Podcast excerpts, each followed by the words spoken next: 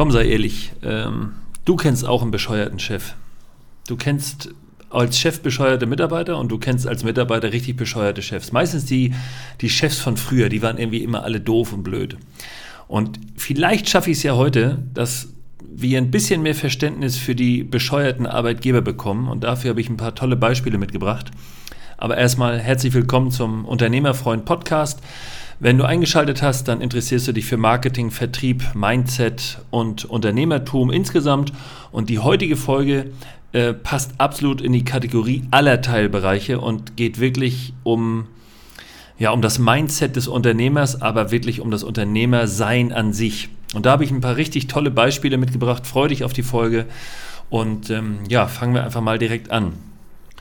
Meine Eltern hatten mal in den 90er Jahren, Anfang der 90er Jahre, einen Kiosk hier in Flensburg. Der lag in der Ostlandstraße, äh, ist, ich glaube, gehört zu Engelsbü, äh, also zum, zum Ortsteil Engelsbü. Aber das ist jetzt für die Folge wirklich uninteressant. Aber dort gab es für mich als Kind natürlich oder als, ich sag mal, Beginner Pubertierender, das Pubertier, ähm, ein, ein Himmelreich an Süßigkeiten, angefangen von Mars, Snickers, Kaugummi, dann aber auch absolut bis zur damalig ganz äh, zum heißen Scheiß der heißen Hexe.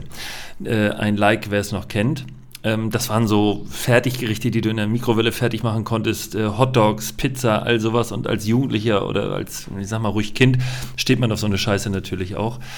Ah, das war irgendwie ekliges Zeug und ich habe es geliebt. Auf jeden Fall kann ich mich noch sehr gut daran erinnern. Ich habe mich natürlich äh, gelabt an diesen äh, Dingen, die mir da präsentiert wurden und vor allem so als Kind irgendwie auch so jugendlich kostenfrei alles. Ähm, der, der Zugriff war einfach da. Und irgendwann, ich weiß es noch genau, nahm ich mir wieder ein Snickers aus dem Regal und ich kriegte eine richtige Abfuhr von meinem Vater, der aus heutiger Sicht weiß ich, dass zu Recht sauer war auf mich und mir dann ganz kurz nur erklärte und sagte, Patrick, wenn du dich hier bedienst wie ein Kunde, der aber nicht bezahlt, dann können wir diesen Kiosk nicht weiterführen, denn wir müssen das Ganze einkaufen und bezahlen und du solltest dich so verhalten, als wäre es kostenpflichtig. Natürlich sollst du es nicht bezahlen, aber bitte mäßige dich in deinem Verzehr dieser kostenfreien Sachen.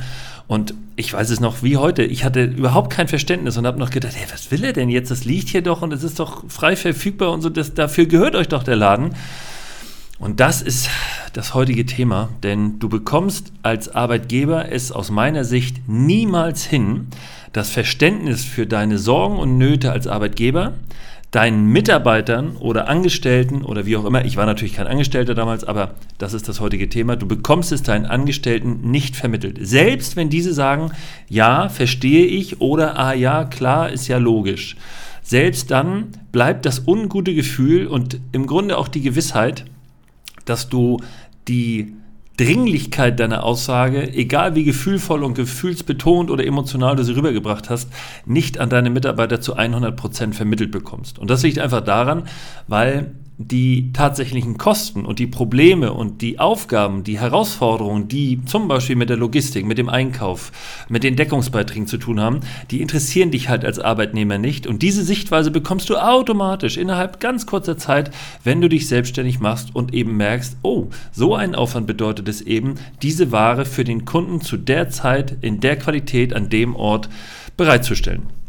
Und ähm, ich habe gestern gerade ein Gespräch geführt mit einer unserer Mitarbeiter und da hatte ich auch das Gefühl, ich kann das alles erzählen und ich kann auf diverse Geschichten und, und Sachen hinweisen, aber unterm Strich kommt es zwar an, aber so hundertprozentig würde ich auch da sagen, fehlt noch das Verständnis für die Wichtigkeit und Dringlichkeit dieser Themen, die ich da angesprochen habe. Und um das mal klar zu machen, warum äh, diese Folge heute heißt, äh, der bescheuerte Chef, kann ich dir nur diverse Beispiele nennen, teilweise sehr berühmte Beispiele und teilweise eben auch Beispiele aus meinem eigenen Unternehmen, ähm, woran du dann feststellst oder vielleicht auch dich erwischt und sagst, ah, scheiße, ja, guck mal, habe ich noch nicht drüber nachgedacht oder stimmt.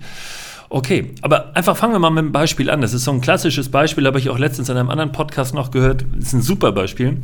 Äh, der Chef von Wirt, also ihr wisst hier Dübel und Schmiermittel und so weiter, also ähm, sag mal Handwerkerbedarf, der Chef von Wirth ist die ersten Jahre mit seinen Vertrieblern persönlich rausgefahren, um die so ein bisschen in den Vertrieb einzuführen und zu begleiten. Und äh, da gibt es also die schöne Geschichte, dass er mit einem Vertriebler unterwegs ist und die schnacken auch und der Vertriebler sagt, Mensch, ich muss eben noch tanken und er fährt dann auch zum Tanken und kommt zurück. Und dann äh, guckt ihn der Wirtinhaber oder der Wirtschef mit großen Augen an und sagt ihm nur, ähm, getankt wird außerhalb der Arbeitszeit. Und der guckt, wieso wird außerhalb der Arbeitszeit gedankt? Ja, das kann ich dir sagen, sagt er.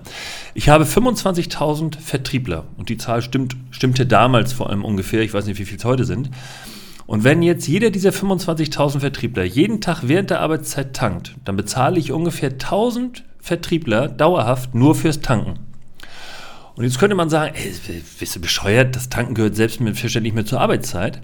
Aber wenn ihr euch mal aus Arbeitgebersicht dreht, dann versteht ihr, dass er 1000 seiner Vertriebler nur für die Tätigkeit des Tankens bezahlt. Dauerhaft, jeden Tag, sofern die dann jeden Tag fahren. Ähm, und dann ist es natürlich verständlich, warum sich da der Gedanke dreht. Und dann kann man nur sagen, okay, entweder es gehört außerhalb der Arbeitszeit oder es muss verhandelt werden, dass entweder das Gehalt dann ein Tick höher ist, aber dann wirklich außerhalb der Arbeitszeit getankt wird. Und ich will auch gar nicht sagen, dass der Herr Wirth in dem Fall recht hatte oder falsch lag, aber die Denkweise will ich klar machen. Sein Beispiel ist ja sehr, sehr eingängig.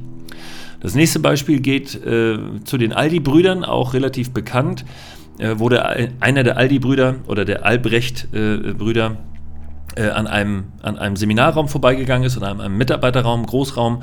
Und dort war das Licht an und es war aber noch taghell draußen. Und dann ist er zurückgegangen und hat das Licht ausgeschaltet und hat nur in den Raum reingerufen, das geht hier auch noch ohne Licht. Oder das kann man auch noch ohne Licht machen. Also dem war es wichtig, dass kein Strom verbraucht wird, wenn das noch nicht notwendig ist. Da könnte man jetzt auch sagen, Alter, stell dich doch nicht so an, was kostet denn ein Lichtschalter oder was kostet denn hier eine Stunde Licht, mehr oder weniger.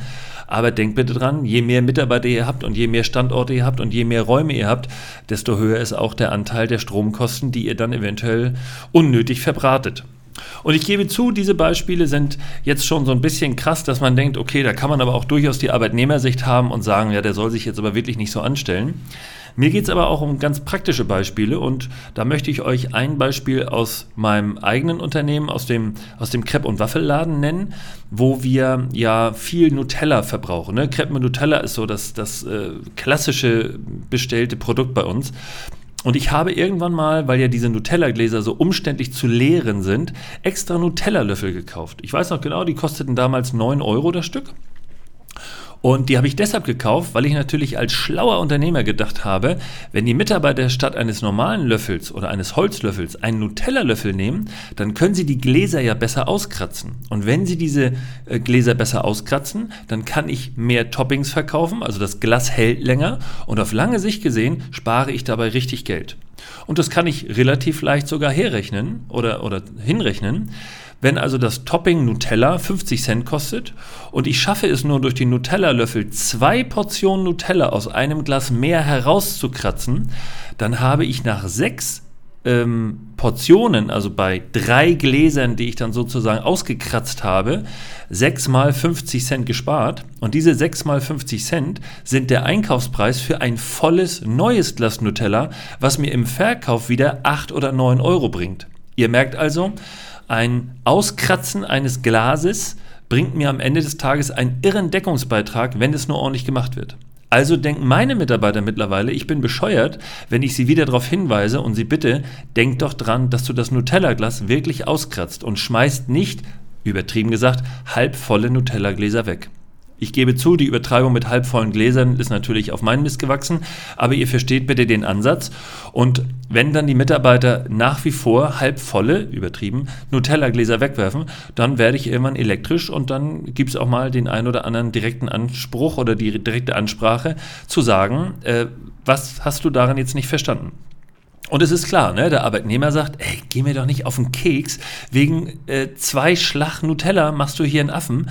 Ja, aber wenn ich euch sage, dass wir ungefähr 600 bis 700 Gläser Nutella im Jahr verbrauchen, dann wisst ihr, welches Geld dort verloren geht. Und wir sind in Zeiten, in denen man auch durchaus über Sparen nachdenken kann, nicht nur bei Energie, sondern auch bei Rohstoffen und Versorgung.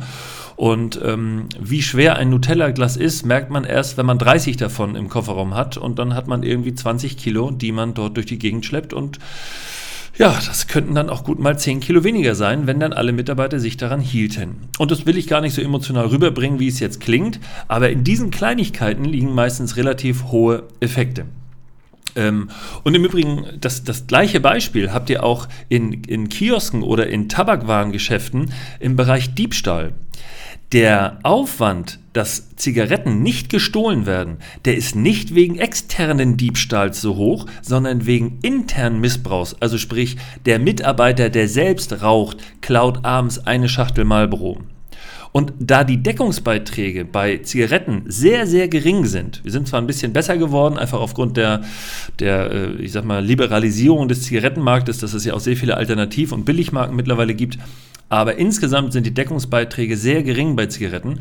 Und da kann man sagen, wenn jeden Tag eine Schachtel Zigaretten geklaut wird, also nicht in den Verkauf geht, dann muss der Inhaber dieses Ladens ungefähr 12 bis 15 Packungen Zigaretten wieder offiziell verkaufen, um den Schaden wieder zu regulieren. Also dann hat er keinen Gewinn gemacht, sondern hat er nur den Schaden, den diese eine Packung Zigaretten ausgelöst hat durch Diebstahl, wieder eingenommen und reguliert. Und äh, das ist der Grund, warum ganz viele Leute die Aufwendung und die Sicherheitsmaßnahmen bei Artikeln, die einen geringen Deckungsbeitrag haben und die einen sehr hohen logistischen Aufwand erfordern, sehr, sehr hoch halten, um da den Missbrauch möglichst zu minimieren. Und um im Thema, im äh, Thema zu bleiben, äh, kann ich nur sagen, ich habe letztes mit einem Kunden gesprochen, der, wie ich fand, sehr nett äh, mir gegenüber gesagt hat, Patrick, ähm, ich bin jetzt seit zwei oder drei Jahren selbstständig und ich verstehe meinen alten Chef immer mehr. Ich habe früher gedacht, der ist doof und bescheuert, aber ich kann mittlerweile sehr gut verstehen, warum er so getickt hat. Und ich war es, der einfach nur ihn nicht verstanden hat, weil ich auf seiner Ebene und in seinen Gedankenwelten nicht vorhanden war oder nicht leben konnte oder einfach nicht zugegen war. Und das finde ich super spannend und das ist eigentlich die Quintessenz des heutigen Podcasts oder der heutigen Folge.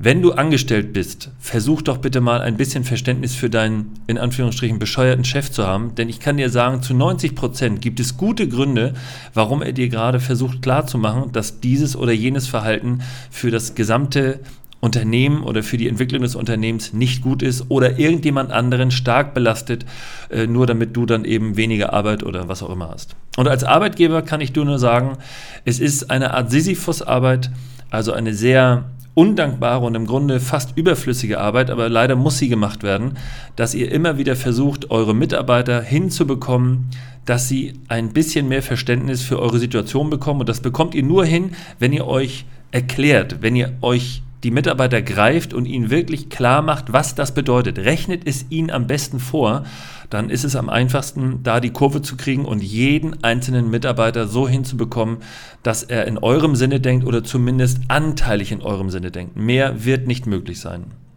So, und zum Ende der heutigen Folge rufe ich alle Angestellten bzw.